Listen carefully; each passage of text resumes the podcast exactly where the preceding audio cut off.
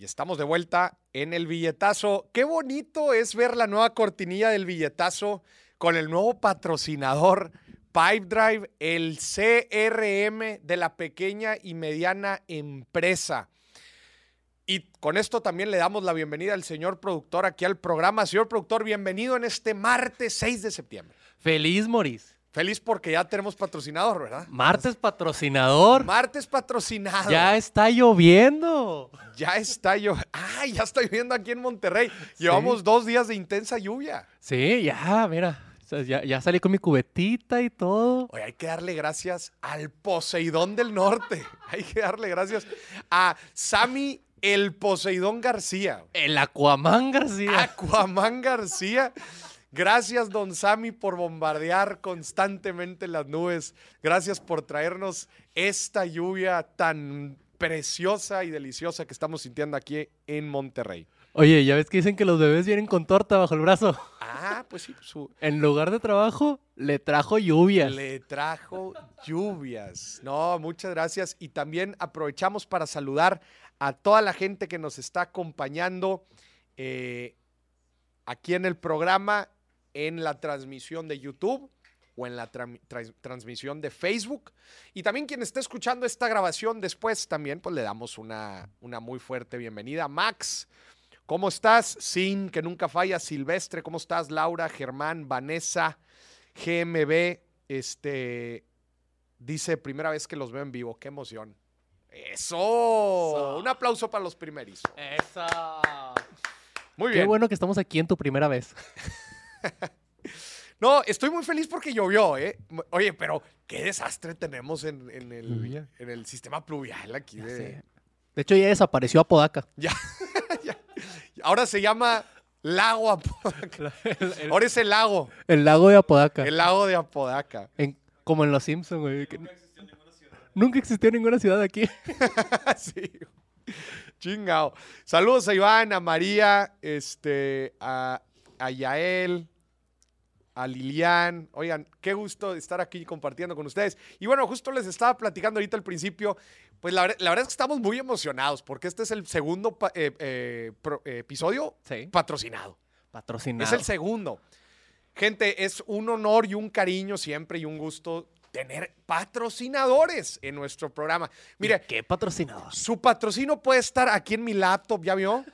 Puede estar aquí en mi laptop, puede estar aquí en el micrófono. Es más, hasta me puedo poner una bandita si usted quiere, así, una bandita de, la, de su marca. En la pantalla verde. En la pantalla verde se lo ponemos. O acá donde dice dime si billetes, o acá, eh, en cualquier cosa del back, su marca es primero. Sí. Y se la ponemos. Así que un fuerte abrazo a nuestros amigos de Pipedrive, el mejor CRM para la pequeña y mediana empresa, que le estamos haciendo llegar ahí la liga en nuestros comentarios para que tenga un mes gratis, un mes gratis de prueba. Sí. Y 20% de descuento en el plan anual de su CRM para que le ayude, si no sabe qué es un CRM, le ayude a aumentar las ventas en su negocio. Ahí, ahí la liga está en la descripción, pero como quiera se los vamos a poner en el chat. Ahí como quiera se las ponemos en el chat. oye, Así que muchas gracias. Qué herramienta tan útil, la neta. No, oye. En contenido ya tenemos usándola. Ya la estamos usando. Sí, sí claro, nosotros la usamos. Sí, o, sea, tienes que tener una herramienta para darle seguimiento a tus clientes. Si alguien no sabe qué es un CRM, avientes es un Google Search cuando termine el programa de qué es un CRM. Client Relationship Manager. La neta, gran herramienta. Saludos a Jerry, Primera vez que nos ven vivo también desde Honduras. Fuerte abrazo. ¿De Tegucigalpa dónde? ¿O San Pedro Sula? ¿O de, de dónde? Muy bien. Gente, el día de hoy vamos a hablar de un tema que no es tan bonito de hablar. No es tan bonito, pero es lo que callamos los financieros, lo que callamos las personas. Porque para mí toda persona es un financiero o una financiera. ¿Por qué? Porque todos tomamos decisiones de dinero en nuestra vida. Ya hay un tema del cual no se habla. Ahorita está muy de moda la salud mental. ¿Sí o no, señor productor? Sí. Muy de moda la salud mental. Hablar de la salud mental es importante. Es importante, es, es, clave para nuestro sano crecimiento y desarrollo como seres humanos darle la importancia a la salud mental. Qué la afecta, qué la beneficia y simplemente hablar, como un primer paso, hablar de ella. Pero te voy a decir algo de lo cual no se habla constantemente y tiene que ver con nuestra salud mental, porque tiene que ver con el estrés. Y estoy hablando del estrés financiero. ¿Qué se te viene a la mente con estrés financiero? Mira, la primera palabra que se viene así a la mente es deuda. Deudas. O sea, nada más por escuchar la palabra deudas te causa estrés. Sí. La verdad es que sí. O sea, Sí. una deuda es una palabra fuerte. Sí. Es, el, es el deudor, es el deber. Es el. res- eh, te estoy cargando responsabilidad de una deuda. Sí. Es fuerte el simple hecho de escuchar la palabra deuda. Y por eso las instituciones financieras no usan la palabra deuda. ¿Qué No. palabra usan? Inversión. No, No. crédito. Crédito. Sí. Crédito en lugar de deuda. Son dos palabras bien distintas. Sí. Crédito es tienes disponible. Deuda es debes. Debes. Muy diferente decirlo así. Muy diferente. Entonces, señoras y señores, el día de hoy en este episodio del billetazo quiero hablar del estrés financiero y del impacto que tiene en nuestras vidas.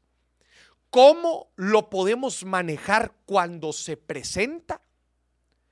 ¿Y qué podemos hacer para que no se presente? Es decir, si ya estamos sintiendo nosotros un estrés financiero, ¿qué podemos hacer al respecto? Y, oye, Maurice, ¿qué podemos hacer pues para que no llegue? ¿Se puede vivir sin estrés financiero? Sí, sí se puede vivir. Estamos 100% exentos de él. Complicado. En algunos momentos en nuestra vida vamos a llegar a sentir un estrés financiero, que no es necesariamente malo, como el estrés no es necesariamente malo. El problema es cuando se vuelve excesivo Sí. O crónico. o crónico, sí, claro. Sí. Oye, todas las semanas estoy hasta el tope de deudas o estoy hasta el tope de una incertidumbre financiera en la que me encuentro. Ya eso ya es un problema. Sí. Se tiene que atender. Pero el día de hoy les quiero hablar otra vez de cómo lo podemos atender y de cómo lo podemos prever. Pero antes de entrar a hablar de este tema, les voy a platicar la historia de Gustavo Arnal. Gustavo Arnal. Gustavo Arnal, señoras y señores, desgraciadamente, pues bueno, eh, sufrió un accidente este fin de semana pasado. Él es el CFO, Chief Financial Officer o director de finanzas de la empresa Bed Bath and Beyond. ¿Alguna vez ha sido esta tienda, señor productor, Bed Bath and Beyond? Sí. ¿Alguna has entrado? Para los que no sepan, Bed Bath and Beyond, pues es una, una empresa, es un negocio, es una tienda de retail de productos para el hogar. Sí. Te venden desde el basurero de tu baño hasta las sábanas, hasta la recámara, hasta el colchón, todo lo que tiene que ver con Bed Bath and Beyond. Sí. Para mueblar. Este, este es eh, Gustavo Arnal y desgraciadamente, pues sufrió un accidente el fin de semana pasado eh, debido a ciertos problemas que estaba enfrentando principalmente, pues, derivados de algunas situaciones relacionadas a su trabajo, ¿verdad? En, en Bed Bath and Beyond. Gustavo, de 52 años, venezolano, vivía en Nueva York, ¿verdad? Otra vez como el CFO de, de Bed Bath and Beyond. Eh, entró en esta posición en el 2020. Ujú. O sea, lleva, lleva bastante poco, ¿verdad? Dos años, prácticamente pandemia. Prácticamente pandemia. Y antes había, antes había ocupado cargos interesantes en empresas como Avon y Procter Gamble. Estás hablando de empresas AAA internacionales. Y después llega en el 2020 a ocupar este cargo el CFO en, en, en Bed Bath and Beyond. Contexto, Bed Bath and Beyond había pasado por una montaña rusa de situaciones negativas. Si me puedes poner la acción de Bed Bath and Beyond, eh, ahí sí le puedes poner Max si le puedes poner max y le puedes poner ahí un zoom a la gráfica. O sea, si pueden darse cuenta, híjole, no, como estaba antes, creo que se veía, creo que se veía un poquito mejor. Para los que no, no estén viendo el video de este programa. Gente, acuérdense que este programa la tiene que ver con video. Si lo estás escuchando en Spotify o como quiera, agarras el feeling del programa. Pero también te recomiendo que vayas a mi canal de YouTube o de Facebook para que veas el programa completo porque ponemos mucho, muchos gráficos, etc. Ahí está la acción de Bed Bath and Beyond. Prácticamente se cayó. Eh, digo, ha, ha tenido varios eh, episodios negativos, ¿verdad? Eh, nada, más para que, nada más para que se den una idea. De marzo 2020, ponle, ponle en year to date, year to date. De marzo 2022 a agosto, la acción ha caído 85%. Se desplomó prácticamente la acción. De marzo de este año a agosto de este año. Hace unas, hace unas semanas. 85% de caída. De 26 dólares a 4 dólares. ¿Por qué, Maurice? Hablemos un poco de Bed Bath Beyond. Bed Bath Beyond ha tenido una serie de problemas desde que empezó la pandemia. Derivados, pues, de cambios de consumo, cambios de, de- de- de hábitos de consumo. Sí. Eh, hasta Amazon le ha- les ha robado mucho, pero mucho jale. Acordémonos que, que esta, que esta tienda principalmente es física, aunque ya han impulsado mucho su tienda e-commerce. Bed Bath and Beyond principalmente son tiendas. O sea, son tiendas físicas, almacenes, grandes almacenes. Y es algo similar de los problemas a los que se enfrenta, por ejemplo, un Toys R Us, que se enfrentó en su, en su tiempo Toys R Us. Un Sears, igual. Pues estos grandes almacenes que la gente se acostumbraba a ir a adquirir cosas a, a ellos, pues cambia mucho ahora por el e-commerce. Y, y no es que no lo tengan, simplemente, o sea, lo tienen, pero la gente está acostumbrada a esos lugares comprar en la tienda física, Comprar en no la en tienda línea. Pero, pero fue cambiando. Sí. el modelo, ¿no? Entonces, eh, no se supieron adaptar, la, infla- la la pandemia les pega muy duro, la inflación les pega muy duro, deudas pesadas. Estos almacenes, estas bodegas de tiendas, se apalancan mucho, es decir, adquieren deuda pues para, para financiar su operación y su CAPEX, ¿verdad? su inversión, porque son de alta inversión. No es un sitio web que te vende cosas, son fierros, son cemento, son tiendas. Entonces, suelen adquirir deuda para operar. El problema es cuando la deuda se sale de control. También tuvieron un plan de recompra de acciones que les pegó mucho. Este, compra- recompraban las acciones de, de- a precios carísimos y esto lo hicieron por años. Estás hablando de miles de millones de dólares en recompra de acciones caras, de sus propias acciones. Entonces, lo que los lleva en los últimos años a Bed Bath Beyond a cerrar más de 150 tiendas y a despedir a cerca del 20% de su gente. O sea, la crisis de Bed Bath Beyond les pegó duro. Entonces, la acción se desploma de marzo a agosto, lo que les acabo de platicar. Y ahorita en agosto, a mediados de agosto, me puedes poner la gráfica del último mes. Ponle un mes. ¿Ves ese pico? ¿Ven ese pico que ven ahí?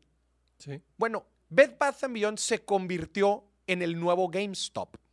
Ok. ¿Se acuerdan lo que pasó con GameStop? Inversionistas en redes sociales se ponen de acuerdo para inflar el precio de la acción, este, fregarse a los hedge funds en busca como de proteger un poco a una empresa moribunda. Sí. Bed Bath Beyond es claramente una empresa moribunda. Ahorita vamos a poner los financieros para que vean la cantidad de dinero que estaban perdiendo. Pero, Bueno. pero, digo, para que la gente tenga contexto, explica qué hacen estas personas a las que se querían chingar. Básicamente los hedge funds lo que hacen, o los fondos de cobertura lo que hacen es, eh, una, una persona cuando compra acciones de una empresa, pues compra esperando que el precio suba. Sí. Compras barato, vendes caro. Bueno, estos hedge funds usan productos derivados, entre ellos opciones y futuros, etc. Y uno de lo que hacen es shortear la acción, que shortear es al revés de comprar largo. Cuando compras largo es porque compras y esperas que suba el valor y vendes con un precio mayor. Sí. Shortear es al revés.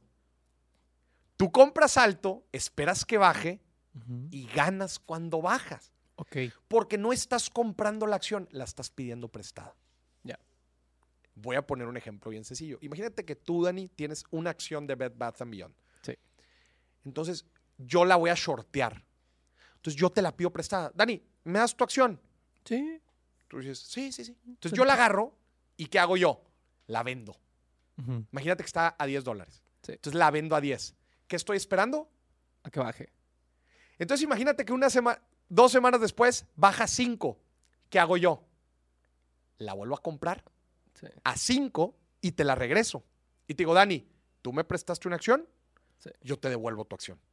Ahí está. Pero ya gané yo, porque la vendí cara Sí. y la compré barata. Es al revés. Eso es shortear, gente. Les acabo de explicar aquí qué significa shortear una acción. Entonces, eh, Bed Bath Beyond se convirtió en, el, en la meme stock, ¿no? En, en la acción de meme, ahora a mediados de agosto. Y es ese pico justo que están viendo ahí, ¿verdad? Porque Bed Bath Beyond es una tienda también que representa mucho, ¿no? Para el público americano. Entonces, hacen, hacen justo esto. Y bueno, pues el, el tema de las meme stocks es que termina desplomándose, ¿verdad? Justo igual lo que pasó con GameStop. Entonces, esto pasa con, con, con Bed Bath Beyond. Eh, y bueno, pues hoy mismo, bueno, hoy, dado el, accide- el accidente que tuvo eh, Arnal, caen 15% de las acciones solo hoy, pero terminaron desplomándose, ¿verdad? Este, terminaron desplomándose unos días después. ¿Qué tiene que ver Arnal con todo esto?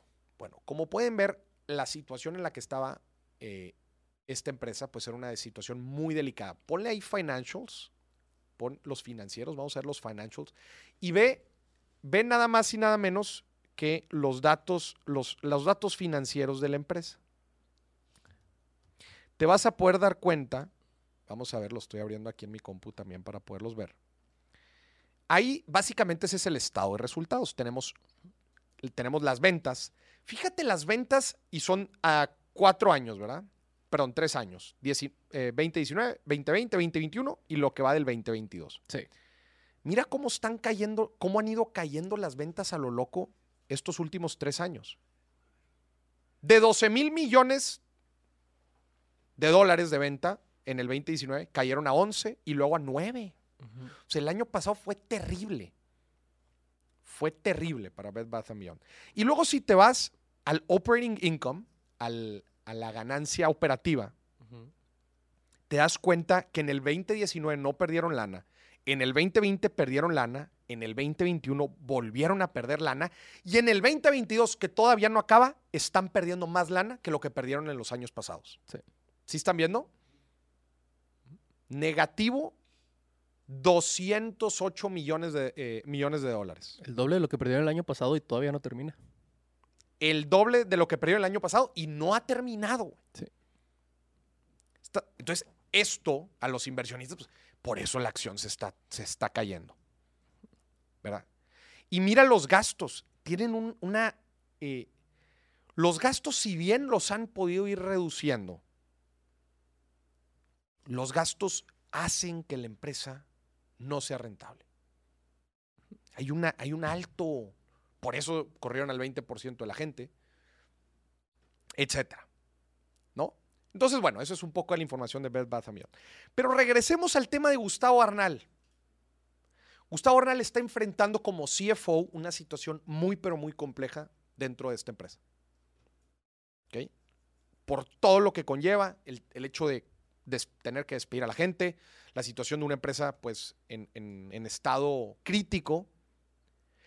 Y también Gustavo recibe una demanda. ¿Por qué? Porque al parecer hay ahí una, hay una sospecha de que eh, utilizó, creó mal información financiera. Y justamente cuando vieron ahí el pico que se dio en la acción por el meme stock, vendió sus acciones. Ok. Eso está delicado. Entonces Gustavo tuvo una demanda. Toda esta presión, pues bueno, lo llevó a tener este fatal accidente estos últimos días y bueno, pues es de lo que se está hablando hoy por hoy en, en el mundo, en, en- en los mercados, ¿no? Lo cual esto nos lleva a hablar sobre el estrés financiero. Arnal le iba bien, ganaba varios millones de dólares al año. Sí. Pero aquí no se trata de cuánto ganas. Se trata del estrés financiero que recibes. Sí. Y es por eso es algo en lo que tenemos que platicar el día de hoy. Es esa ansiedad o preocupación derivada de dinero, de deudas, de ingreso, de- del negocio, en general cosas que tienen que ver con nuestras finanzas. Nuestras finanzas, las del negocio, etc. Así se define el estrés financiero. O sea, esa ansiedad, esa preocupación que tenemos derivada del dinero.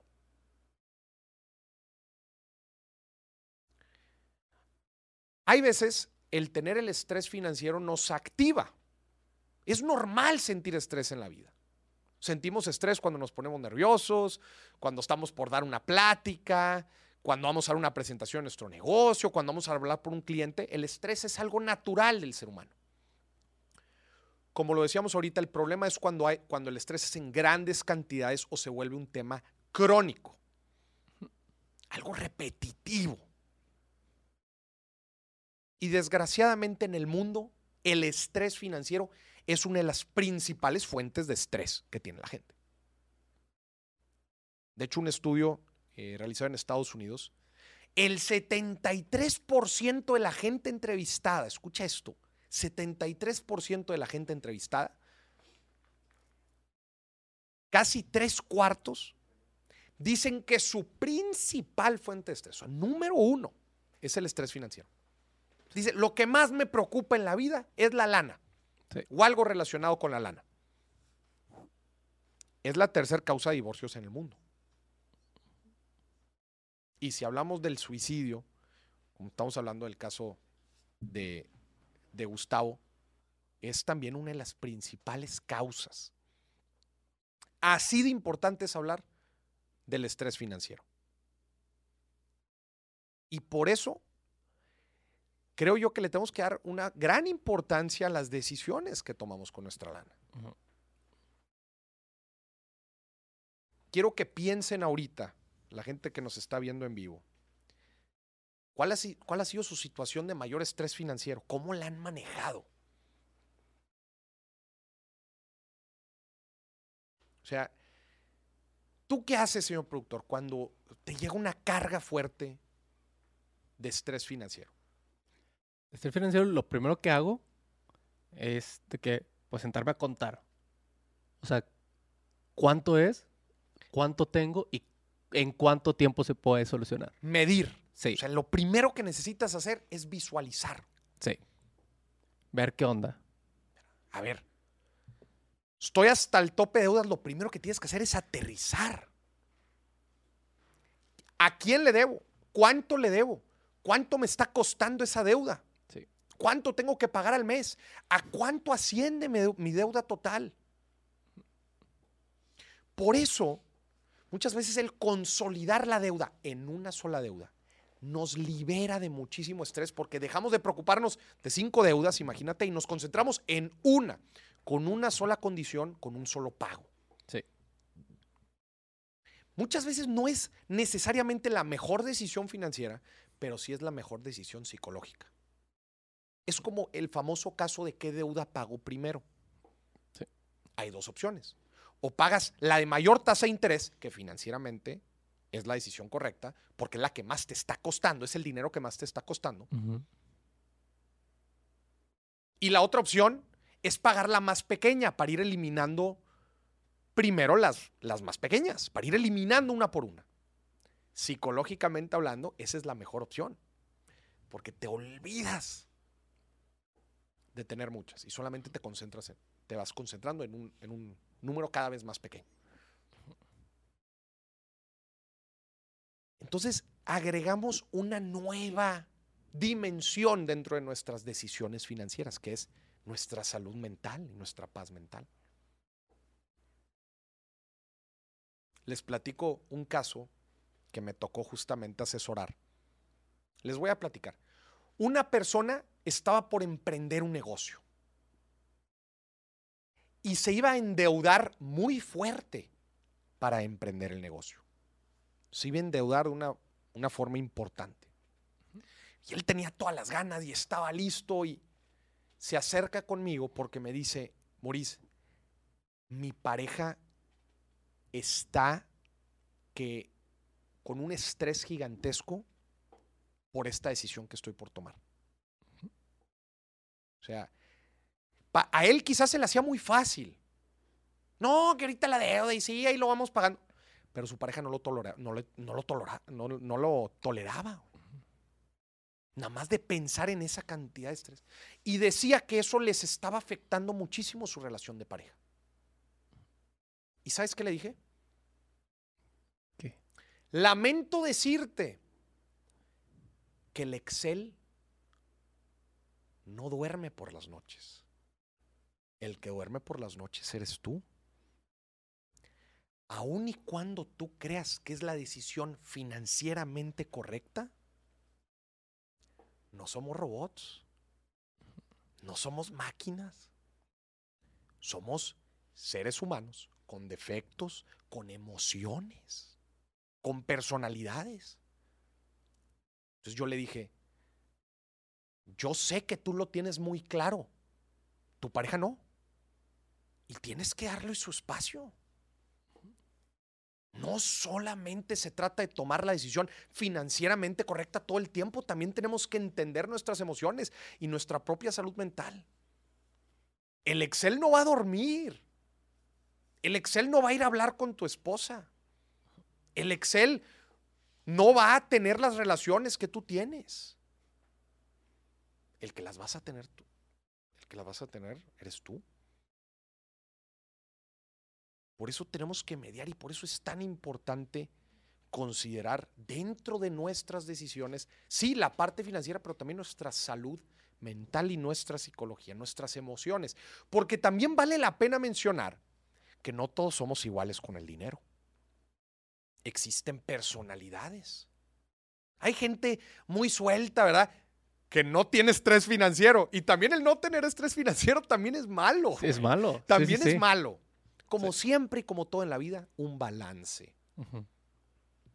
Por un extremo, el no tener estrés financiero te hace ser despreocupado y, e ir por la vida.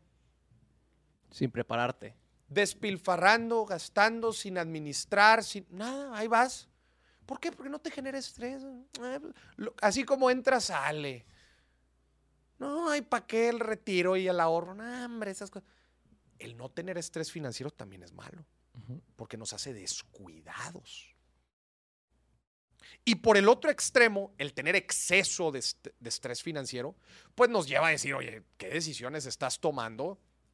O, o oye, es demasiado esto, ¿verdad? Que, que ya va a tener otras implicaciones en tu vida. Porque sí tiene implicaciones en nuestra vida. ¿Has hablado con una persona que está hasta el tope de deudas? Sí. ¿Cómo se ve? ¿Cómo se siente? ¿Cómo habla? Estresada. Te, y, te, conté hace, hace poco de una situación ¿Mm? que hasta, hasta la personalidad cambió y, cuestionando hasta lo que yo estaba haciendo, pero porque él estaba en, su rollo pensando en, lo que le estaba pasando a él. No tienes claridad mental. Sí. Cuando estás así atiborrado de deudas o, de, o por estrés financiero, no piensas bien, no tienes claridad. Y el problema es que se vuelve un ciclo vicioso, ¿estás de acuerdo? Sí. ¿Por qué? Porque como no tengo claridad mental, no analizo bien, entonces tomo malas decisiones. Sí. Y como tomo malas decisiones, obtengo malos resultados. Y si obtengo malos resultados, me estreso más. Te vuelves a estresar más. Y es un ciclo bien peligroso y bien delicado. Sí. Hay que saberlo manejar muy, pero muy bien. Porque puede ser algo muy, muy delicado. Entonces, bueno, ya vimos el espectro, ¿verdad? No tener estrés financiero también es malo, pero tener exceso de estrés financiero también puede ser muy malo. Siempre un balance. Maurice, ¿qué puedo hacer en caso de que ahorita, ahorita en caliente, tengo un estrés financiero gigantesco. Te voy a decir algo, y ahorita lo dijo el señor productor, nada te va a dar más paz que el tener claridad de la situación que te está generando estrés. Para beneficio nuestro, las finanzas son muy tangibles. Sí. Otras cosas en la vida nos pueden generar mucho estrés y van a ser mucho más subjetivas. Acá no, acá las cosas deben de sumar, güey. La ¿Estás de tóxica- acuerdo? La tóxica no es predecible. Sí, hay otras cosas en la vida, sí, como, el, como manejar a la tóxica o al tóxico, que son muy subjetivas y que dices, Sí. es que no sé cómo me voy a librar de este estrés. Y así no las vivimos. Afortunadamente para nosotros, las finanzas son ceros y unos. Tiene que cuadrar. ¿Estás de acuerdo? Sí. Entonces, bueno, eso es un paso positivo. Entonces, nada te va a generar más paz que el tener claridad de la situación en la que estás parado. Ver los números muy tangibles. Las deudas, como te dije ahorita, tener claridad de a quién le debes. Sí. Un negocio, tener claridad de lo que está sucediendo en tu negocio. Problemas con tus ingresos, con exceso de gastos. Tener el dato, los datos, ver la información. Ese es el primer paso. Tener claridad de lo que estás haciendo. Otra cosa que te va a ayudar a tener paz en caso de estar eh, sintiendo estrés financiero es el tener un plan. Tú lo dijiste. A ver, ya sé que estoy de la chingada, pero me da paz saber que ya sé cuál es el paso uno, paso dos, paso tres, paso cuatro y que juntos, después de llevar a cabo estos pasos, voy a poder remediar o solucionar este problema en el que estoy metido. Sí. Entonces, paso uno, tener claridad en dónde estoy parado. Paso dos, hacer un plan, los cómo. ¿Qué? Y luego cómo. ¿Qué me está generando estrés? Tener toda la información posible y después un cómo. ¿Cómo voy a solucionar? Con un plan. Y yo también le metería ahí cómo llegué a esto. Ese es el siguiente paso. ¿Qué te hizo llegar a donde estás? ¿Qué decisiones tomaste que te hicieron llegar a donde estás? Claramente, un paso importante para remediar el estrés es no volver a caer en la situación que te generó el estrés. Sí. ¿Cuáles fueron las situaciones, cuáles fueron las decisiones que desembocaron en tu situación actual? Moris, es que me dejé llevar el fin de semana. Moris, es que no llevé un correcto control de gastos. Moris, es que no gané como esperaba este mes. Moris, es que no me fue bien en el negocio. Ocurrió una emergencia y no tenía nada guardado. Ocurrió una emergencia y no lo tenía guardado. ¿Qué cosas sucedieron para que tú estés en este momento de alto estrés financiero? Eso es importantísimo para que no soluciones el problema ahorita y vuelvas a caer el próximo mes. No, pues entonces así te la vas a llevar. Cayendo otra vez y otra vez y otra vez. Entender las decisiones que te llevaron a donde estás. Otra vez, en otros temas de nuestra vida quizás sea más complejo. En las finanzas no. Es bien sencillo. Causa, efecto. ¿Qué hice y, qué, y en qué desembocó? Financieramente hablando. Y el último punto para aliviarnos cuando estamos atiborrados de estrés es algo que nos cuesta mucho. Pedir ayuda. Desgraciadamente luego hay gente que pide ayuda de más. Pero el pedir ayuda, señoras y señores, no es solamente pedir lana. Luego la gente dice, ah, Moris lo dijo. Ya. Para salir de mi estrés financiero voy a pedir ayuda. Oye, ¿me das? No necesariamente, no necesariamente. Si inclusive en el punto anterior que dijimos, ¿qué decisiones te llevaron al problema en el que estás metido? Y me dices, Moris, es que no estoy seguro de qué me, de qué me trajo a este punto. Hay veces necesitas ayuda de alguien para que te diga, déjame te ayudo. Sí. Déjame, te digo en qué la estás regando, a mi opinión. el pedir ayuda. Oye, un buen consejo. Oye, a ver, déjame te platico esto que pasó, me tuve que endeudar, este, no logro tener claridad de algún plan. ¿Me puedes ayudar a, a- a- ¿verdad? Otra vez, la ayuda puede ser, puede ser un buen consejo, la ayuda puede ser en especie, la ayuda, oye, bueno. Y si alguien te puede ayudar financieramente hablando, bueno, qué bueno. Pero el pedir ayuda, el también sentir que no estás solo. Porque otra vez, cuando estamos atiborrados de estrés financiero, otra vez nos nubla la cabeza y no vemos la salida. No la vemos. Se nos, los, nuestros problemas se nos hacen gigantes y nos hacemos chicos. Y hay veces lo único que necesitamos es alguien que nos diga, eh, eh, tranquilo, mira, vamos a hacer un plan, vamos a salir de esta. Desde luego que el buscar ayuda profesional es algo importantísimo. Ir a terapia cuando estás teniendo temas de, de salud mental o no, si no tienes temas también es un buen ejercicio, es un buen hábito. Consultar a un profesional. Y haz de cuenta que nos, nos libera de nuestra ceguera de taller. La ceguera de taller es cuando estás tan metido en un problema, llevas trabajando tanto en ese problema que ya se te nublan otras ideas, ya, ya- ya no ves más allá de eso que estás viendo. Hay veces lo que necesitas es alguien externo que te diga, eh, tranquilo, mira, esto es lo que puedes hacer. Y luego dices, ¿cómo no se me ocurrió? Estás muy No, pues metido ya en eso. estabas muy metido en eso. Entonces es pedir ayuda.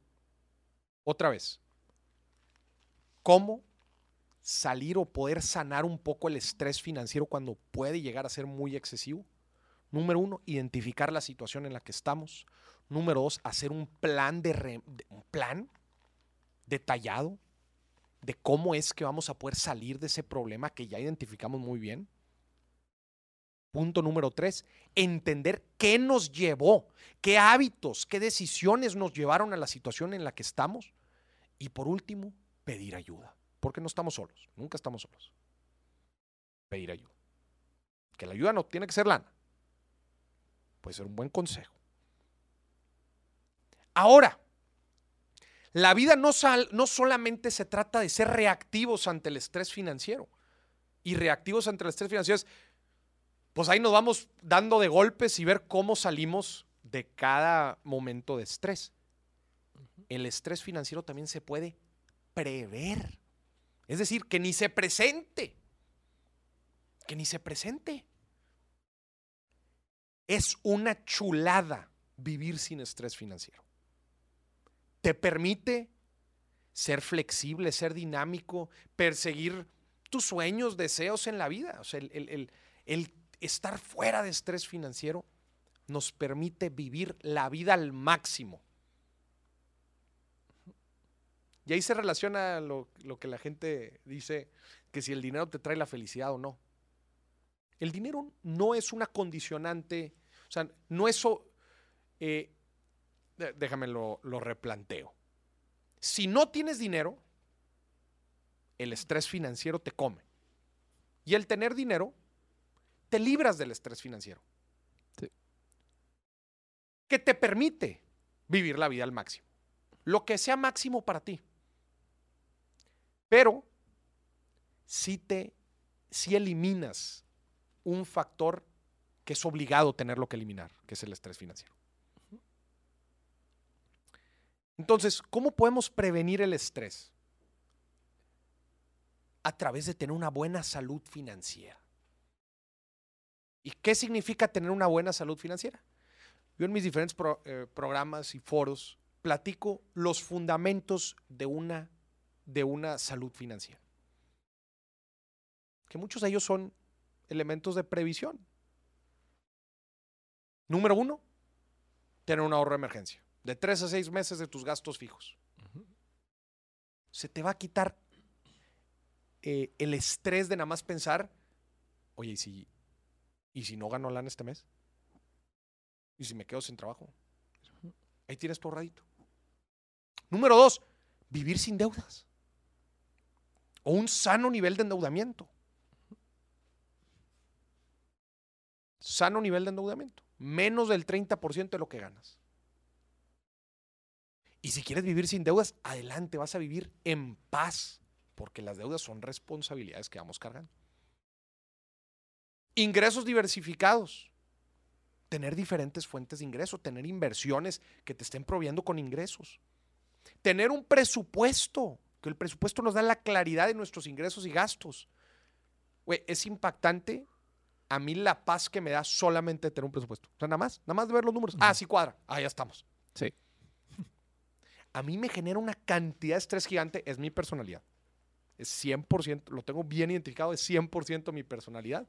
A mí me causa un estrés, gigantesco cuando no tengo la claridad de los números. Ya nada más de hacer la suma y la resta, ya, haz cuenta que ah, descanso. De hecho, eso es parte de lo que me empujó a mí a crear este movimiento de educación financiera. La paz que yo sentía al tener claridad financiera.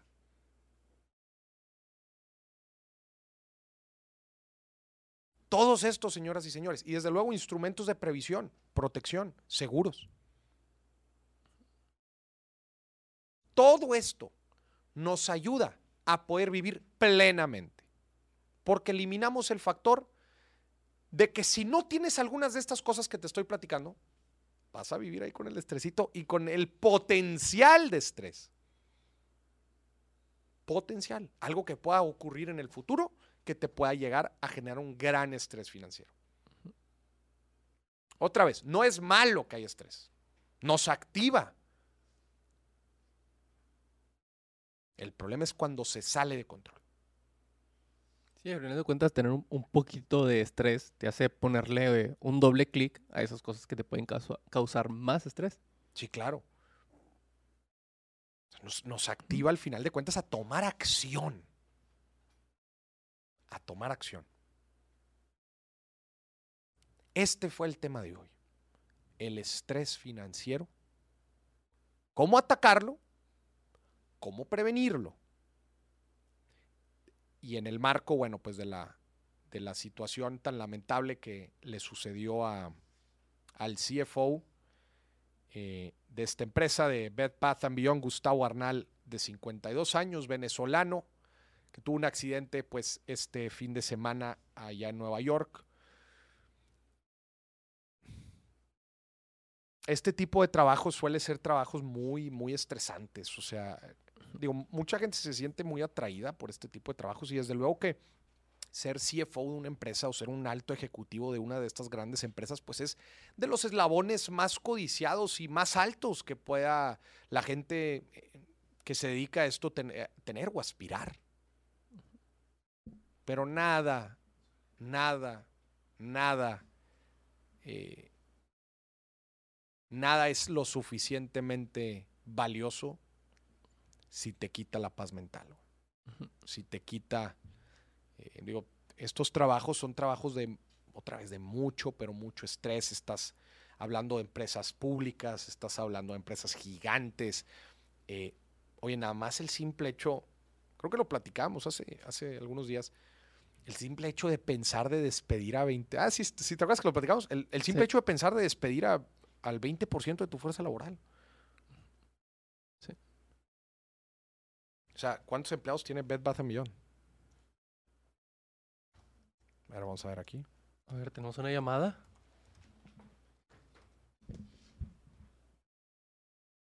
A ver, tenemos llamada.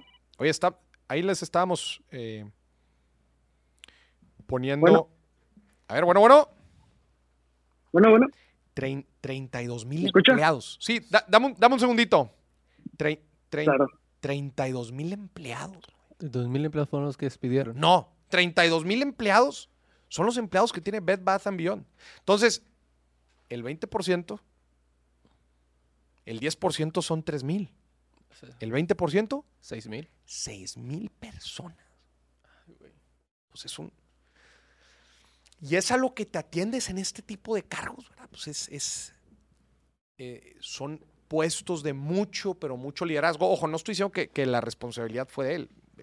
Eh, seguramente no es solamente del, del CFO, obviamente es una decisión eh, conjunta, pero Pues él es el que da la cara. O sea, es, el, Pues- es el que la tiene que ejecutar. no, el CFO es el que ve eh, la proyección financiera. Sí. O sea, muchas veces lo que sucede es el CEO dice, güey, tenemos que reducir gastos. CFO, métete a analizar a ver qué podemos, qué podemos reducir. Y pues empiezan a hacer sus proyecciones, ¿verdad? Oye, pues a ver, este, pues cuánto estamos pagando de nómina y la chingada, y hacen una proyección, y obviamente eso tiene que hacer sentido con el crecimiento, etcétera. El CFO es el que da el fundamento financiero detrás de la decisión. Sí. Ya la decisión de, de sí ejecutar, de correr a la gente, eso entiendo que debe ser más del, CF, del CEO, especialmente, especialmente de este tipo de magnitud. A ver, bueno, bueno, ¿quién habla? ¿Quién habla? ¿Qué tal? ¿Me escuchan? Sí, ¿quién habla? Julián, de Puebla. Julián de Puebla, ¿cómo andas? ¿A qué te dedicas, Julián? ¿Cuántos años tienes? 18 y estoy estudiando. Ah, chavillo. ¿Fuiste a mi conferencia ahora en Puebla o no? en- No, no pude ir, pero sí, sí quería ir. Ah, A ver, córtame aquí la llamada. No, no te creo. ¿Y qué onda, Julián? No, pues mucha... No, pues darte las gracias a ti, ya que a ti pues estoy estudiando ingeniería de negocios Ingeniería de negocios. ¿En dónde la estás estudiando? en la Ibero, En la Ibero, en Puebla, Campus Puebla. sí, Campus Puebla. ¿En qué semestre vas? 18 años, pues vas empezando, ¿no?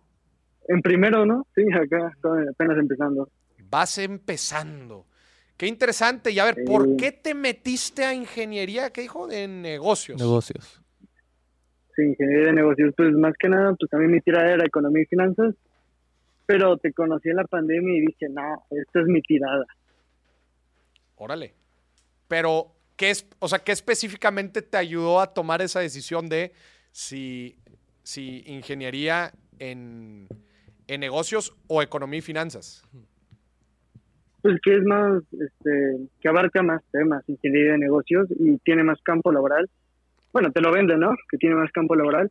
Este, pero pues, y además es ingeniería, entonces pues es algo que no te da economía y finanzas. Sí, es una mezcla bien interesante. Eh, economía y finanzas, yo solamente lo que me metería a analizar es, siento, hay veces el tema de estudiar economía es que se vuelve muy teórica. O sea, se vuelve Sí. muy teórica. A ver, está súper padre las, las este, digo, yo no estudié economía, pero eh, las teorías económicas, oferta y demanda, elasticidad, todo ese rollo está muy chido. Pero una de las grandes críticas a la carrera de economía es que se queda muy en el aire, muy teórica, o sea, que no te lo terminan de aterrizar. Ahora, si es una carrera de economía y finanzas, Sí. quizás sí te logran. eh, eh, quiero entender, digo, tendría que ver el plan de estudios, pero quiero entender que, que las finanzas quizás buscan aterrizar un poquito más eh, a la aplicación ya común y corriente de un negocio o este, de productos y servicios financieros. Sí. La ingeniería de negocios, lo que está interesante, así nada más escuchando, la verdad, es, pues bueno, si está la parte de negocios, es, ha de ser quizás como un industrial, como un ingeniero industrial, pero ha de ser la mezcla entre un ingeniero industrial y un LAE, ¿no? Un licenciado en administración de empresas. Ándale. Sí. Yo creo que es, es una buena combinación, es, es una buena combinación. Ahí te va cuál es mi, única, mi único comentario. Eh, Va. sí quizás creo que tengas un, un- un mejor campo laboral, pero te voy a decir algo, te vas a tener que vender un poco más. ¿Por qué? Las habilidades que te va a dar van a estar muy chingonas, eso no te lo puedo negar. Pero te vas a tener que vender más porque no todo mundo allá afuera entiende que es un ingeniero de negocios. ¿Sí me explico? ok. Un, Sí, sí, sí. ¿Por qué? Porque muchas empresas lo que hacen es, levantan la mano, necesitan una vacante, ¿va? Oye, necesito una persona. Y los de recursos humanos les dicen, ¿a quién necesitas? Y haz de cuenta que ellos ven perfiles, ¿va? Si ya tienen a alguien más en el equipo, dicen otro de él, ¿va? Y si él era economista, pues dicen otro economista. O dicen un economista, necesito un mercadólogo, necesito un financiero. Me explico. Y no necesariamente cae dentro del rubro un ingeniero de negocios. Entonces, vas a tener que vender un poco más. Las habilidades las vas a tener. Solamente que hay que saberlo transmitir y, comunica- y comunicar tus habilidades. Va, va, va. Me gusta. ¿Ok? Súper. Pues un fuerte abrazo. No, Fu- fuerte abrazo hasta muchas Puebla. gracias. Ah, muchas gracias. Abrazo, bye bye. Este. Sí, hombre, volviendo aquí un poquito al tema de, de del estrés, del estrés financiero. eh, ojalá se sigan abriendo más espacios. Estoy seguro, gente, y como mensaje final, siempre apóyense a un experto. Lo platicaba en la parte inicial. Siempre apóyense a un experto. Ir a terapia es un, es un gran hábito eh, que nos ayuda. Pues hay veces encontrar soluciones de problemas a los cuales no podemos encontrar. ¿Ok? Entonces, bueno, ese va a ser mi mensaje final. Vamos a reacciones, vamos a la segunda parte del programa. Reacciones. Reacciones y veredictos financieros. Vamos a ver qué tenemos el día de hoy. I get eight hours of sleep. I prioritize it. I am very um, focused on it, and and and the, for me, I need eight hours of sleep. I think better. I have more energy. My mood is better. All these things. And think about it. As a senior executive, you get paid to make a small number of high quality decisions, and they should just be as high quality as I can make them. Warren Buffett says he's good if he makes three good decisions a year. Chéquense lo que está diciendo Jeff Bezos. Dice, a mí me sirven las ocho horas de sueño, porque las ocho horas me permiten tomar, te- recargarme, tener la energía y poder tomar las decisiones, pocas o muchas, como dice, entre más vas escalando en, en la escalera corporativa, menos decisiones te tocan, pero más importantes. Sí. Y me encanta lo que dice, porque muchas veces, especialmente en redes sociales, se hace ese trip de yo me levanto a las 5 de la mañana. Yo duermo, duermo 5 horas y estoy en chinga todo el tiempo. Y algo que tenemos que entender es que los organismos, cada ser humano es diferente. Sí. Cada ser humano es diferente. Hay gente que duerme tan poquito como 5 o 6 horas y ya están al tiro. Y hay gente que requiere dormir un poco más. Ese tipo de consejos deberíamos de ser muy cuidadosos porque no deberían de ser reglas o no se deberían de percibir así, ni comunicar así. Ya ves de esta frase de levántate a las 5 de la mañana y vas a ser exitoso. De que, ¿Por qué? ¿Por qué? Si esa persona le cae bien dormirse a las 9, 10 de la noche, pero igual y tu dinámica de vida no es así y no tiene que, por qué ser así. Encuentra la dinámica de vida que a ti te funcione y sobre todo busca conocer qué te hace bien y qué te hace mal a ti. Yo tengo bien mapeado cuál, cuántas deberían de ser mis horas de sueño. Y yo sé que si duermo menos de eso, Andas me valiendo. carga la fregada. Y eso aplica para todo. Todos los hábitos, la alimentación, el ejercicio. Cada uno de nosotros reacciona de forma diferente. Es importante conocernos, ver qué nos hace bien, qué nos hace mal y priorizarlo. Me parece excelente. Digo, obviamente hay, hay recomendaciones generales como haz ejercicio, sí, Sí. este, duerme tus horas adecuadas, cuales quieran que estas fue- sean, eh, ten una dieta balanceada, etcétera. Pero ya cosas muy detalladas, creo que ya, ya se vuelven en, en decisiones propias. Cosas muy específicas de que cuatro horas de gimnasio. Eh, Sí.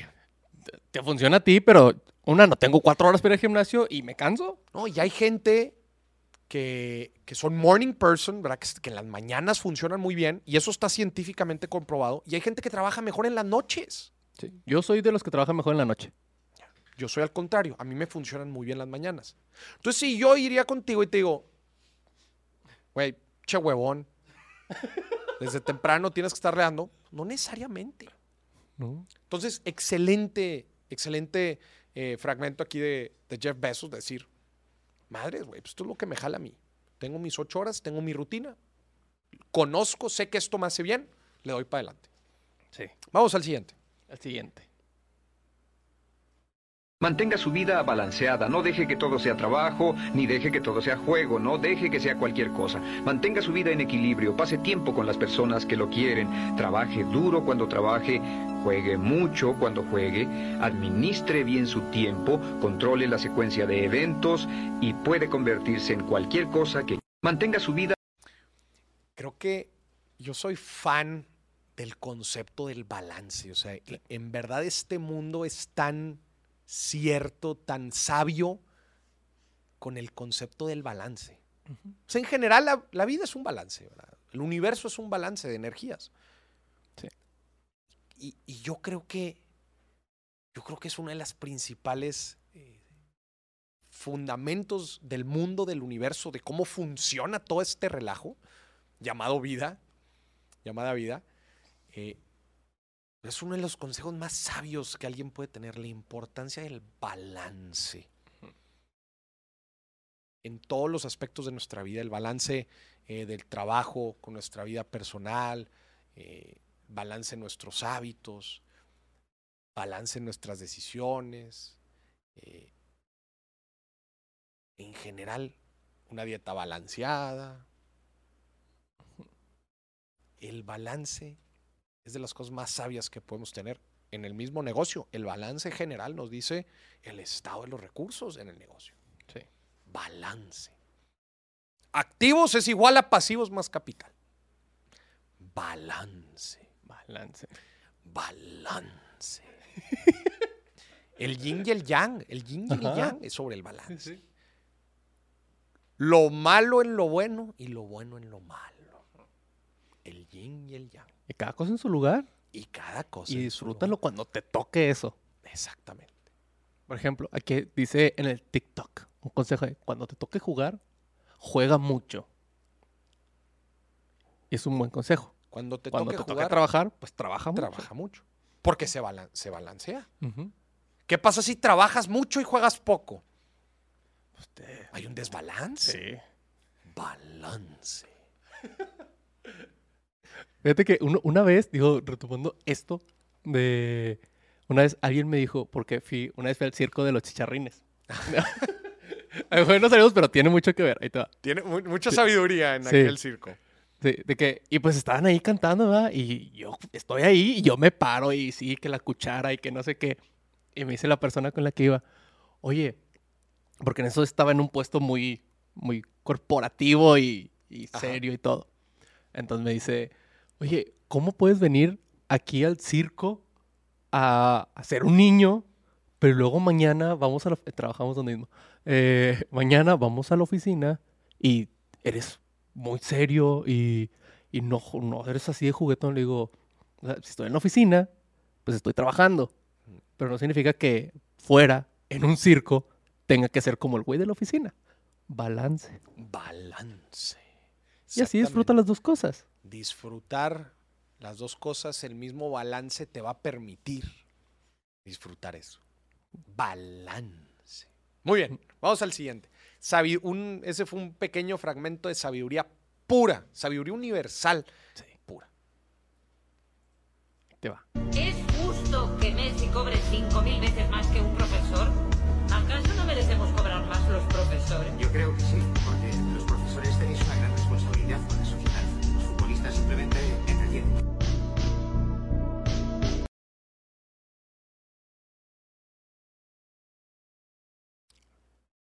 señor Messi ahí.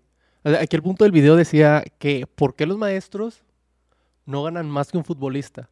Si tienen más responsabilidades que, que un futbolista que nada más se entretiene. Yo no haría esa comparación. Yo no compararía el, el sueldo de un de Messi, ¿verdad? Con, con el sueldo de un profesor. Digo, el por qué Messi gana esa lana, nos podemos meter a teoría económica muy fuerte, ¿verdad? Y, y bueno, pues. Patrocinios. Sí, y- no, no. Y- y, o sea, el back. ¿verdad? O sea, sí puede haber un fundamento de por qué gana eso. Porque si claramente lo gana es porque lo genera de alguna forma, ¿va? Sí. Que no solamente son los patrocinadores, también cuando va a un lugar, por ejemplo, si viene Messi aquí a México al Estadio Azteca, lo va a llenar Sí, y va claro. a generar todo, como dice, lo genera. Lo genera. O sea, alguien podría decir que estúpido la empresa que le paga esa cantidad, pero no, o sea, no son mensos. O sea, no crea, hay un retorno a la inversión por pagarle esa lana a Messi. O sea, no, Sí. no- no es así nada más al chilazo. Por eso, por eso yo no haría esa, esa, esa comparación. Lo que sí estoy de acuerdo es que yo creo que la docencia se debería de pagar mejor. La Sí. docencia es una inversión. Es una inversión que el gobierno o las universidades privadas hacen para subir el nivel de, de la de- de- de- en general, de la educación. Entonces, tú no puedes aspirar, tú no puedes aspirar a subir el nivel educativo de un país con maestros ganando cierta cantidad de dinero. Si tú subes el nivel de los profesores haciendo una inversión más fuerte, ¿va a subir o no va a subir el nivel de educativo? Claro. Naturalmente. Naturalmente. Entonces, yo no haría la comparación entre lo que gana Messi y lo que gana el profesor. Yo diría, los profesores ganan poco. Sí.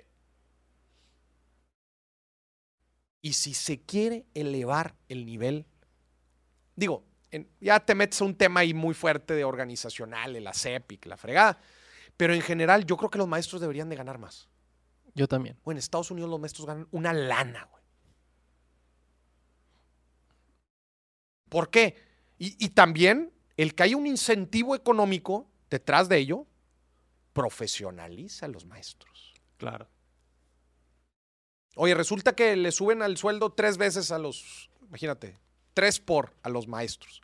¿Tú crees que no, no va a haber un incentivo por llegar a ser un maestro y no nada más un maestro, sino ser un maestro chingón, preparado, educado? Sí. Claro que lo va a haber. Y, y también es un tema de ganan poco. Y luego yo conocí a maestros que daban clase en la mañana en un lado, en la tarde otro y luego en la noche en otro. ¿Por qué? Porque le pagaban un poquito de Porque todos no lados. les alcanza. ¿Y tú crees que va a rendir al 100? Claro que no. Pues ya no. llegaba con los de la noche de pónganse ahí a ver el libro y ya. Güey, llegas molido. ¿Sí? Entonces, no es nada más subirle el sueldo a los profesores. Es también capacitarlos. No- no- tener un profesor chingón. Si dicen, si se dice, y es bien sabido, que la educación es la mejor inversión, el conocimiento es la mejor inversión que alguien puede hacer. Cuando tú lo analizas a, nivel país, la educación va a sacar un país adelante. Una población educada va a sacar el país adelante. Tienes que invertir en los maestros, porque los maestros están directamente en esa labor. Sí. Y Eso también- es lo que opino. Y también ellos mismos, o sea, si, si tú les pagas más, tienen más tiempo libre, ellos mismos por su propia cuenta se van a, a preparar. O, Oye, me voy a meter un- a una maestría, un doctorado, y se van a ir preparando, que es conocimiento que van a ir pasando a los alumnos. Claro. No es un gasto, es una inversión. Exactamente, como tú dices, oye, si tienen más dinero, pues van a poder ir a hacer cursos a, a universidades internacionales, van a llegar preparados, con carnita. Muchas veces se necesita un cambio de visión a nivel institucional en nuestro país para poder ver este tipo de cosas. No digo que sea algo sencillo, o sea, no, no digo que mañana la SEP debería de levantar la mano y decir, ahí, le va- ahí les va el sueldo arriba para todos. No necesariamente, te- es un conjunto. También es, eh, hay que evaluar, va, güey, que, pues, que los profesores estén haciendo un buen jale. Si les vamos a subir el, el sueldo, pues es- queremos tener a los mejores. Un correcto plan de capacitación y de desarrollo. Claro que desde luego es importante. Sí, y si les subes el sueldo, también van a ser los maestros más competitivos para tener esos puestos o esas plazas que hay. Mira lo que está poniendo aquí Abraham. La inversión en educación por parte del Estado no se refleja en el corto plazo, por ende no hay voluntad política. Respecto a si le suben el sueldo, sería evaluar más y exigir calidad. Este es uno de los grandes males que le da a gobiernos y a empresas buscar resultados en el corto plazo y tomar decisiones que les den resultados en el corto plazo. Y a las de largo plazo, que comúnmente son las más importantes, se olvida. Muy buen comentario, Abraham. Es que no le va a tocar a ellos presumirlas. Claro. Vamos al siguiente. Ese te va a gustar, Maurice. El El hamster hamster trader. trade, ¿sabías que hay stream de un hamster que tradea? Tira en su rueda para elegir la moneda, luego pasa por el tubo de Bullocell para hacer su operativa. La mejor parte es que tradea mejor que tú. El Tiene ganancias, Maurice. Ese mendigo hamster tradea mejor que el 99.999% de los disque traders que hacen lana allá afuera, güey. Güey, Aquí. Lo deberían de poner al pulpo poli las monedas, este. Güey, debería- Sí se debería hacer ese ejercicio, güey. A ver, los traders de criptos, güey, contra un hámster, güey. Contra el hámster. Y mira, lo más probable es que tengan las mismas probabilidades de ganar que, que tú, Pues hacen lo mismo, todo al azar. Hacen- Oh. Qué fuerte, güey. No, no, no, está muy bueno el hamster trader. Oye, ahora que va a ser el mundial, vamos a ver ahora como el pulpo pol. No sé si se acuerdan del pulpo pol. Sí. El pulpo pol era un pulpo que, a- que este, predecía quién iba a ganar los juegos. Pero creo que el pulpo pol llegó hasta la final. Porque empiezan de que el pulpo y luego la cabra. Y es- hay como. Es cien- toda la granja. Es toda la granja compitiendo por a ver quién le empieza a pegar a los resultados. Pero creo que el pulpo pol llegó hasta la Sí. final. ¿Tienes ese dato? A ver, déjame lo busco aquí. Creo que, creo que nada falló en dos o en, o en tres. En uno. Nada más falló en una predicción. Fue en el The Psychic Octopus. Ah, no, en el 2010. Ah, bueno, es que al parecer hay en, hay en diferentes mundiales, ¿no? Sí. Pero el Pulpo Pol fue del 2008 al 2010. O sea, fue en el Mundial de Brasil. No. Sí, 2010 fue el de Brasil. Ah, Sudáfrica. El de. Shakira. Aquí, aquí están sus predicciones. Ah, bueno, en la, en la Euro le atinó a 2, 3, 4, 5, 6, a 4 de 6. Pero, güey, a la madre. El mundial. Abre Wikipedia y pone el pulpo pol y pon los resultados del 2010 de la FIFA, güey. de- del- Mundial de, de Sudáfrica. Pero. ¿Ya, ¿Ya le viste? Ahí está. Dale zoom. Güey, el pulpo pol le atinó a todos. 3, 4, 5, 6, 7, 8. 8 juegos. ¿Sabes cuál es la probabilidad? A ver, if you flip a coin, ¿verdad? O sea, si es 50-50, Sí. güey, la probabilidad es casi nula, güey. De que 8 veces le pegues al mismo. Sí. Y, y- e inclusive en la final. La final. Güey, el pulpo Paul le atinó a los 8 juegos. Con razón se hizo tan famoso. Y luego Sí. murió, desgraciadamente, en el Sí, 2010. se murió. Lo estaba yo considerando para las apuestas del siguiente mundial. Qué impactante el pulpo Paul. Vamos a ver quién toma. Vamos a ver quién toma el lugar del pulpo Paul. Mira, en, en- más, vamos a hacer esto. En este mundial, vamos a ver de toda la granja que salga, vamos a elegir uno. Al principio. Sí. Y vamos a- a elegir nuestro gallo. Elegimos uno. Dos, dos. Y le voy a meter a las apuestas que diga el, Güey, es animal. que, ¿sabes qué? Lo que no me gusta de esto es que obviamente se hace famoso el pulpo Paul porque le atinó a los ocho. Pero no te hablan de los otros 100 animales que estaban compitiendo, güey. Entonces se vuelve bien difícil, güey. La neta se vuelve bien difícil. Yo creo que elijamos uno. No, yo creo que lo que va a pasar es, vamos a hacer apuestas aquí en, en- en vivo, güey. Sí. Pero no quiero que sean apuestas, quiero, porque aquí no promovemos ese tipo de actos No, aquí no. tan irracionales financieramente hablando.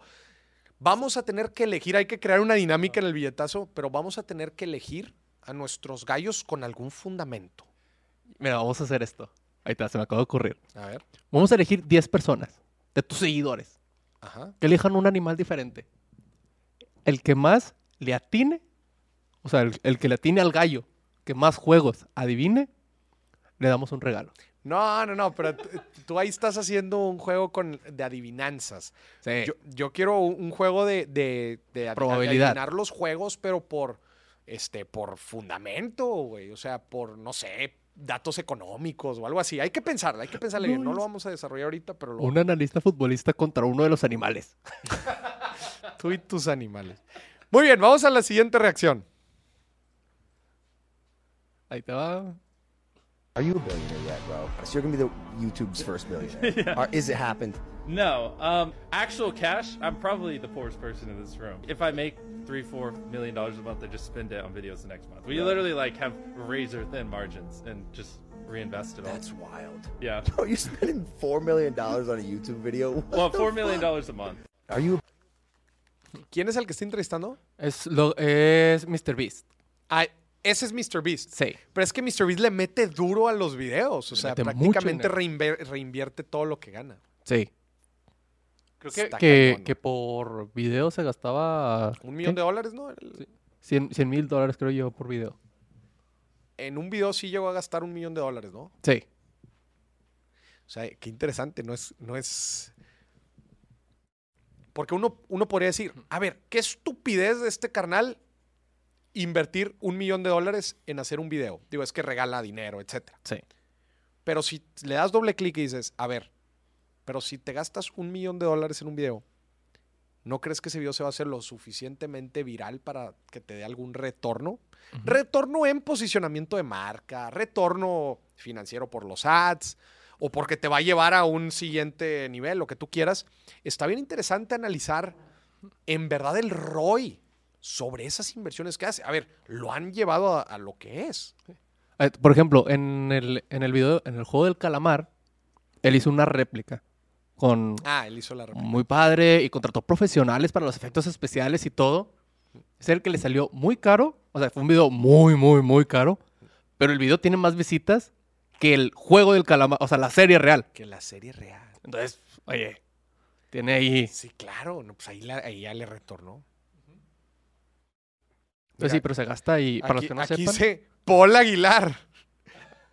Dice Paul, ah no, Paul Aguiar. Para su video de Squid Game se gastó como 4 millones de dólares. Madre. Justo eso. Vamos al siguiente. Ahí te va. Así es rentar un palco de 15 millones por solo 15 mil pesos para 12 personas. Nos entregaron los boletos a domicilio y nos abastecieron el palco con mucha comida y bebidas. Además teníamos baño y estacionamiento privado. Puedes encontrar y rentar más palcos en todo México en Oasis App. ¿Y ahí? Órale. Pero a ver, no dijo para qué evento era. No. Era, era un juego de fútbol, ¿no? No, no, pe- pero a ver. No, pero es diferente. eh, obviamente no te lo van a rentar lo mismo para un concierto de Bad Bunny Sí. que para un concierto de la NFL, que para un juego de eh, eh, América contra el Necaxa, güey. Claramente no es lo mismo. El precio que te están poniendo ahí de 15 mil pesos por 12 personas, estás diciendo que un poquito más de mil pesos por chompa. Ujú. Más o menos eso te salen los boletos. Güey, eso te salen los boletos. Pues yo decía, oye, está barato. Pero no, obviamente no creo que ese es el precio, ni de foul es el precio para, para esos eventos que está poniendo ahí. Digo, a ver, Sí. los de la Liga MX te la paso. Sí, eso, eso sí lo creo. Yo creo que ese es el precio de los de la Liga MX. Güey, los de Bad Bunny, Sí. fácil, A ver cuánto nos sale. cuatro o cinco veces más de lo que están poniendo ahí. Pedos. Fácil, güey. Sí. Fácil, fácil, fácil. Ah, pues a- ahí, ahí les decimos, cu- cuando vayamos al concierto de Bad Bunny en un palco, ahí les decimos cómo está el rollo. Chingao. A ver, vamos a ver si terminamos yendo al concierto. Vamos al siguiente. Pues así me tenga que colar, voy a ir a ese concierto. El de Bad Bunny. ya va a ser, ¿no? No, es hasta el final ¿va? del año. Sí. Oye, eh, ¿hay otro o ya, o ya es todo? Vamos a ir a lo de los carros eléctricos. Señoras y señores, vamos a ver los autos eléctricos más, eh, más económicos, más accesibles para el público. En México, es de venta en México. ¿Me puedes pasar la liga de ese Excel para poderlo, Claro que sí. para poderlo visualizar aquí? Gente, desde luego que el tema de los autos eléctricos es un tema súper, pero súper interesante, especialmente por su atractivo económico. Eh, te, haces, te das un muy buen ahorro de gasolina. Los híbridos, ya podemos encontrar híbrido- híbridos a diferentes puntos de precio, como lo vamos a ver ahorita. Eh, pero se vuelve bien interesante porque te metes una ahorrada brutal de lana. A ver, aquí tengo el Excel. Ahí ya lo tienes en... Ok, benchmark carros. Aquí está. El auto más barato eléctrico híbrido en el 2022 es nada más y nada menos que una edición del Prius, marca Toyota japonesa, que van desde los 366,900 pesos. Esto es nuevo, gente. Este es un auto nuevo. Son precios nuevos. Es híbrido y es el Prius C. ¿ok? Es el Prius C, ahí está la, ahí está la fotito. Que de hecho, hay diferentes versiones del, Prius aquí, pero en general, los dos más económicos, acuérdense, esta evaluación es tanto de híbridos como eléctricos. El la segunda es, la edición plana del Prius, que es igual, híbrido, 400, pero este ya se eleva, ya se eleva eh, 800, eh, 80 mil pesos, hasta 443 mil 100 pesos. Baja muchísimo más el consumo, vemos que es un, un motor más, eh, el, el consumo es más eficiente, el consumo el primero son, eh, perdón, Perdón, es un motor más grande. Este es un motor más grande, es más eficiente el otro porque tiene un motor de 1.5 litros. Acá estamos hablando de un motor de 1.8. O sea, digamos que el Prius C es uno con un motor más chiquito, es un auto técnicamente más austero que este Prius normal. ¿Verdad? Acá estás hablando de 60, 60 caballos de fuerza en el Prius C y acá estás hablando del doble, 120. Y le agregan una bolsa de aire. Pero en general los Prius son, los Prius es la opción más económica en autos híbridos que podemos tener en nuestro país. Después viene el primer eléctrico, que es el Jack, ¿verdad? esta empresa china, E E10X. 449 mil, o sea, un poquito más caro que la otra versión del Prius que platicábamos. 449 mil. Eh, 360 kilómetros por carga. 360 kilómetros por carga. Yo creo que sí te aguanta la semana, ¿no? Bueno, Sí. depende de los traslados, ¿verdad? Pero depende de los traslados. 60, eh, 60 caballos de fuerza, estás hablando que es un- la potencia del híbrido más barato, perdón, de- del Prius más barato. Se carga en 6 horas y una carga rápida entre el 30 y el 80% en solo 42 minutos, o sea, en caliente. Si te urge, si te urge, aquí en 40 minutos lo llenamos. Está bien. Dos bolsas de aire. Se me hace que ese dato está mal. ¿Cómo dos bolsas de aire? Sí. ¿No te protege nada? ¿Cómo puede ser? No, ahí- Aparte ahí ves la foto, no, o sea, está mini. sí. Pues que no caben más, por Pues eso. esto no, no salva a nadie. no. Pues son muy pocos dos bolsas de aire. O sea, ¿en dónde te gusta que estén? ¿En el parabrisas? En el- sí, en el frente. Está muy peligroso eso. Sí. Madres. Luego subimos al Corolla. ¿Verdad? Que el Corolla es otro auto de Toyota ya de una gama un poco más alta que el Prius. Igual es híbrido, 463,700 pesos. Motor igual de 1.8, igual que el otro Prius. Potencia 121, muy similar al otro. Y también 10 bolsas de aire. Güey, 10 bolsas- de aire es algo. Güey, dos. Güey, dos. Mejor no me pongan nada. Ya me asusté nada más de leerlo. No. Luego tenemos el Toyota Camry, que es otra gama también de- del mismo Toyota, híbrido 481 mil, 10 bolsas de aire, 208 caballos de fuerza, este ya es un poco más de potencia, y bueno, pues estás hablando de un motor de 2.5 litros, ya es un, un motor un poco más grande también. Y luego viene el primer Hyundai, híbrido también, 575, ya medio millón de pesos, bueno, ya se elevó un poco más ya sube hasta 141 caballos de fuerza. Y luego vienen los eléctricos mexicanos. Tenemos los eléctricos mexicanos aquí, que son los Aqua, Sí. el MX2 y el MX3. 100% eléctricos. Está el price point en 600 mil pesos. ¿Están los dos al mismo, al mismo precio? Ujú. 600 mil pesos. eh, y son prácticamente iguales, ¿verdad? O sea, lo único que cambia es la carrocería, entiendo. Sí. Lo único que cambia es la carrocería. Una bolsa de aire. No viene muy claro, pero, pero está por confirmar que tenga una bolsa de aire. ¿Por qué los autos eléctricos tienen tan pocas bolsas de aire? Pues es que no les cabe morir. ¿Cómo no les cabe? No, no sé. Está para investigar eso, ¿no? Sí. ¿Dónde los hacen los Aqua? En Puebla.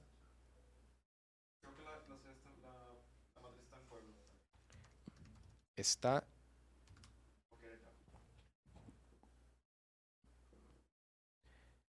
Eh, y están poniendo aquí en el grupo, sí, justamente.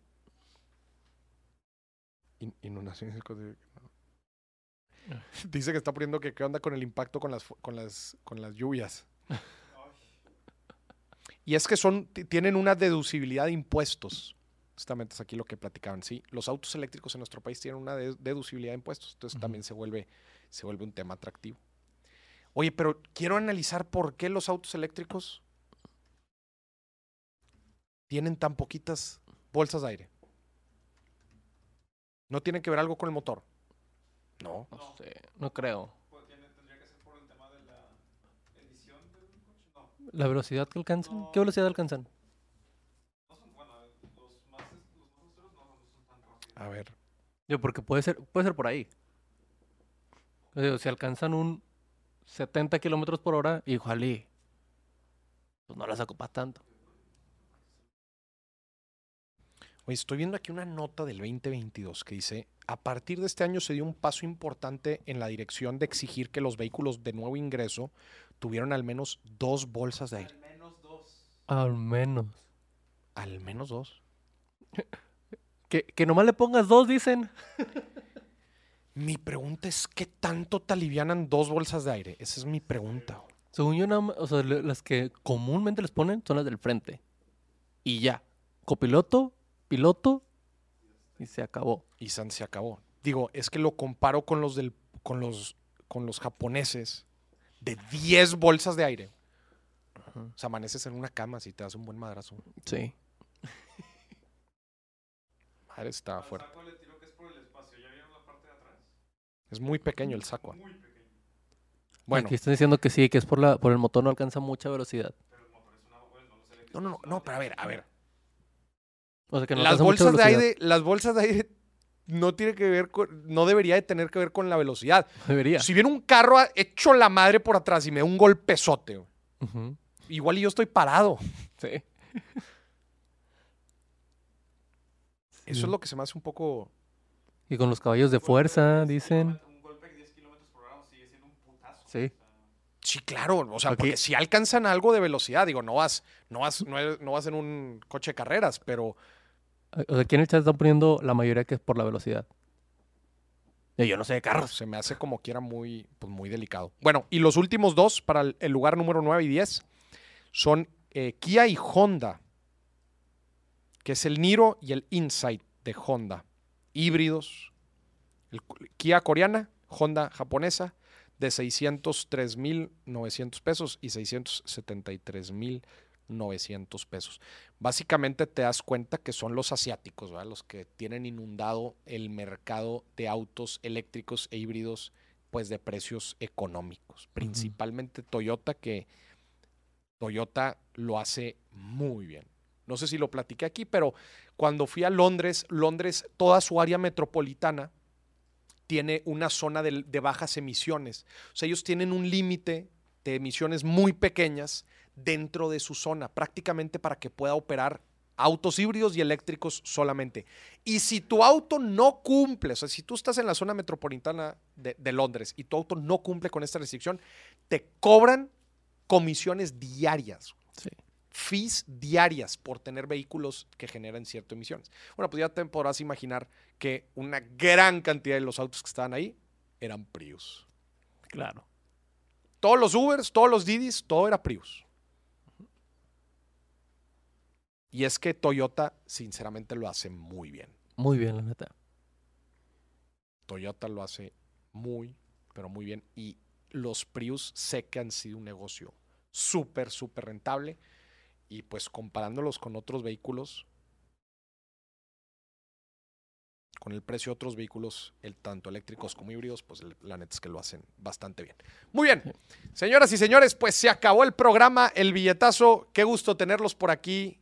Eh, espero, espero que todo este contenido les haya gustado mucho. El próximo jueves, aquí mismo, vamos a estar hablando de la famosa comparación entre México y Corea del Sur, económicamente. Sí. Ponme otra vez la gráfica. Ponme otra vez la gráfica. Pónmela otra vez. Ya La com- felices. La y- comparación entre el PIB per cápita de México contra Corea del Sur. Ujú. Póngamelo, por favor. Nada más para que se dé una idea. Y vamos a tratar de responder a la pregunta de por qué es esto en el próximo programa. A ver, ahí va. Y la tienes. Señoras y señores, vamos a responder a esta pregunta. ¿Qué sucedió? ¿Por qué? ¿Por qué el PIB per cápita de Corea del Sur tomó esa dirección y la de México aquella? Corea del Sur siendo 20 veces más pequeño que México, no siendo vecino del- de la economía más importante del mundo, no tiene el bono demográfico que tiene México y no tiene acceso a dos de los mares más importantes del mundo, como sí lo tiene México. Vamos a platicar de por qué se dio esto. Próximo jueves, 12 del mediodía, por mi canal de YouTube o de Facebook. Gente, que esté muy bien. Última mención sobre nuestro patrocinador, Pipedrive, el CRM de la pequeña y mediana empresa en nuestro país. Pipedrive se encarga de darle seguimiento a tus procesos comerciales, a tus vendedores. Es una plataforma bien sencilla. Les dejamos ahí la liga, está en la liga en los comentarios, para que tengan 30 días de uso de esta plataforma gratis y descuentos en los planes anuales. Gracias Pipedrive por patrocinar nuestro programa. Gente, que estén muy bien. Señor productor, nos vemos.